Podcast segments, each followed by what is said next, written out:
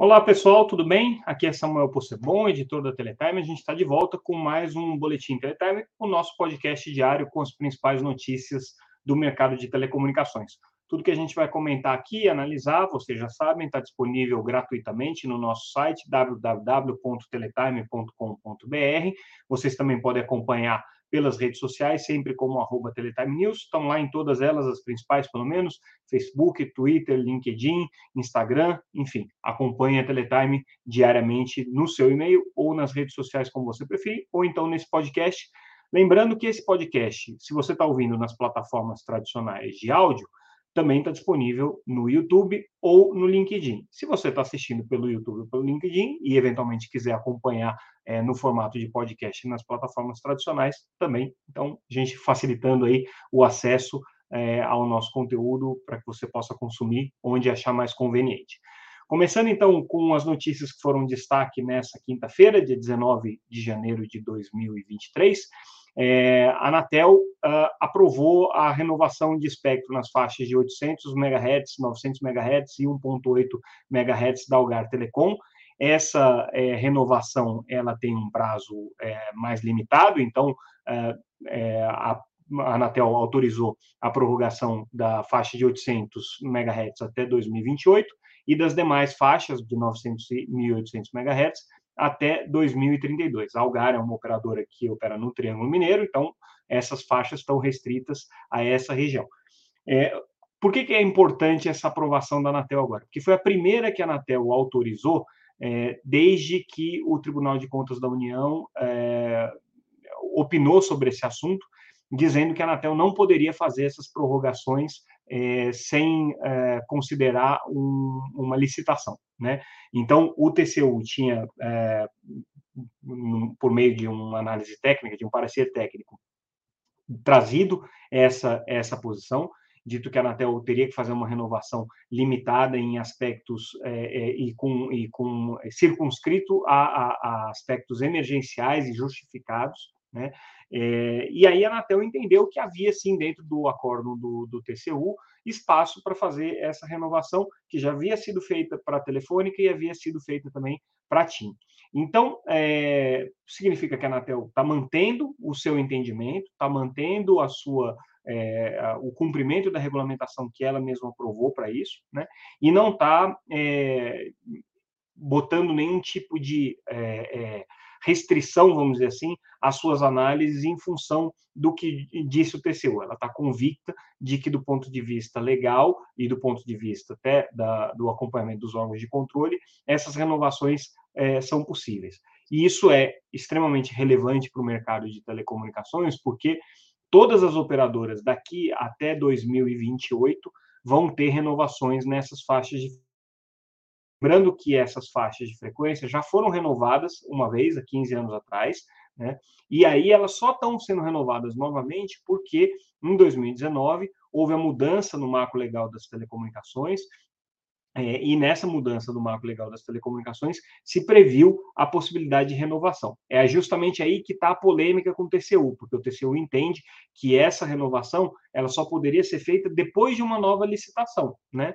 É, e o que a Anatel está fazendo é renovando em cima das licitações ou do, do, dos licenciamentos que já aconteceram no passado. Mas é justificável, porque se você não renova o espectro dessas empresas agora, todos os clientes que estão é, é, é, sendo acomodados tecnicamente nessas frequências teriam que migrar para outras frequências e as redes é, provavelmente não teriam capacidade suficiente para comportar é, tudo que todo o tráfego que está sendo gerado. Então, uma sinalização importante da Anatel aqui de, vamos chamar assim, de altivez é, em relação ao TCU e ela está é, mantendo aí a sua, a sua postura e a sua, o seu papel de regulador independente é, de divergências técnicas que ela possa ter com o Tribunal de Contas. Ela entende que cabe a ela tomar essa decisão e fazer a interpretação da lei, e é o que ela está fazendo aqui, dentro dessas renovações. Mudando de assunto, hoje o ministro Juscelino Filho, ministro das Comunicações, fez uma visita de cortesia à Anatel, com presença de todos os conselheiros, o corpo técnico da agência participou dessa, dessa reunião, e é, o que, que a gente destaca dessa, dessa conversa? É, as prioridades que o ministro colocou para a agência. Então, segundo é, o Ministério das Comunicações, é, a conversa girou em torno da questão da qualidade dos serviços de 5G e 4G, da conectividade em escolas públicas, que é uma prioridade é, para o Ministério, e da distribuição dos kits de parabólica para as é, famílias inscritas no cadastro único, que é uma das contrapartidas aí do edital de 5G. Segundo o Ministério das Comunicações, esses são os temas prioritários aqui é, para o Ministério na interlocução com a Anatel. São assuntos que a Anatel já está tocando, então não tem nenhuma surpresa, nenhuma diretriz diferente, nenhuma, nenhuma é, é, é, novo, nenhum novo direcionamento por parte das políticas públicas, né? Agora, é interessante que é, o que o ministro está é, enfatizando muito é o papel dessas políticas de comunicação no combate à pobreza e desigualdade, que tem sido a bandeira é, adotada aí nesses primeiros, nessas primeiras semanas de governo Lula. Né? Então, o ministro tentando mostrar uma sintonia aí com é, as linhas gerais da política do governo federal. Mas essa primeira visita de cortesia do ministro já marcou aí um ato até de simpatia, né, é, de ir na Anatel e, e, buscar essa interlocução. Uh, outro assunto que a gente abordou no noticiário é com relação ao mercado de redes de acesso é, móveis ou é, RAN, né, é, Radio Access Networks, redes de rádio, que basicamente são as redes que compõem é, as operações de banda larga móvel. Né? Então, esse mercado de é, rede de acesso é muito importante, de rede de acesso de rádio, né? é muito importante para os principais fornecedores do setor, para Ericsson, Nokia, é, é, Huawei, é, porque é justamente daí que vem a maior parte da receita dessas empresas, mas a perspectiva trazida aqui pela, pela consultoria é, é, Del Oro Group é, é que esse mercado vai ficar estagnado é, até 2027 na maior parte do mundo, com exceção de alguns mercados mais específicos, aí a, América Latina entre, entra nessa, nesse, nessa exceção, né? É, e, e, o que vai acontecer é que vai ser um mercado que, apesar de estar tá crescendo no 5G, ele está decrescendo na, nas outras tecnologias. Então, no cômputo final, ele não deve crescer, ele deve manter o mesmo ritmo né, de é, instalação de antenas que é, têm sido mantidas é, de, anos pra, de ano para ano. Então, é, o mercado de, de é, redes de acesso de rádio ah, ficando estagnado é uma má notícia para os principais fornecedores e é por isso mesmo que todos eles estão diversificando as suas áreas de atuação, principalmente botando foco em redes privativas e no mercado corporativo, né? Porque na parte de telefonia móvel não existe uma perspectiva de um aumento desse mercado. O que você vai ter vai ser a substituição do 3G e do 4G pelo 5G, com uma é, capilarização que não vai representar um aumento significativo é, para o mercado como um todo. Então, isso daí sinaliza também um pouco o que a gente pode esperar do setor de telecomunicações em termos de investimento nos próximos anos. Né? Nessa parte de rádio, é, não deve ter nenhuma é, ampliação dos investimentos que já são feitos de maneira recorrente onde devem estar os investimentos na área de telecom, é principalmente na área de, de TICs, na área de TI e na área de, é, nas áreas de software, né, relacionadas a software como inteligência artificial, serviços digitais e tudo mais. Mas a parte de infraestrutura deve ficar mais ou menos no, na situação atual. Outra notícia, essa semana foi sancionada a lei orçamentária de 2023, e aí a notícia, boa notícia para o setor de telecomunicações é que aí ah, a gente tem uma previsão de investimentos, tanto para o FUST quanto para o Funtel, da ordem de 1,1 bilhão. Lembrando que existem políticas que já estão amarradas para isso, o FUST tem, inclusive, o comitê é, gestor do, do FUST já fazendo planejamento para os desencaixes aí que deve acontecer ao longo desse ano, para, é, é, é, os processos de apresentação dos projetos que vão ser necessários, e aí o recurso está é, reservado aqui na lei é, orçamentária.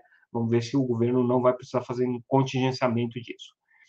E aí a gente fecha com uma notícia relacionada às nomeações que começam a acontecer, dessa vez no Ministério de Ciência e Tecnologia.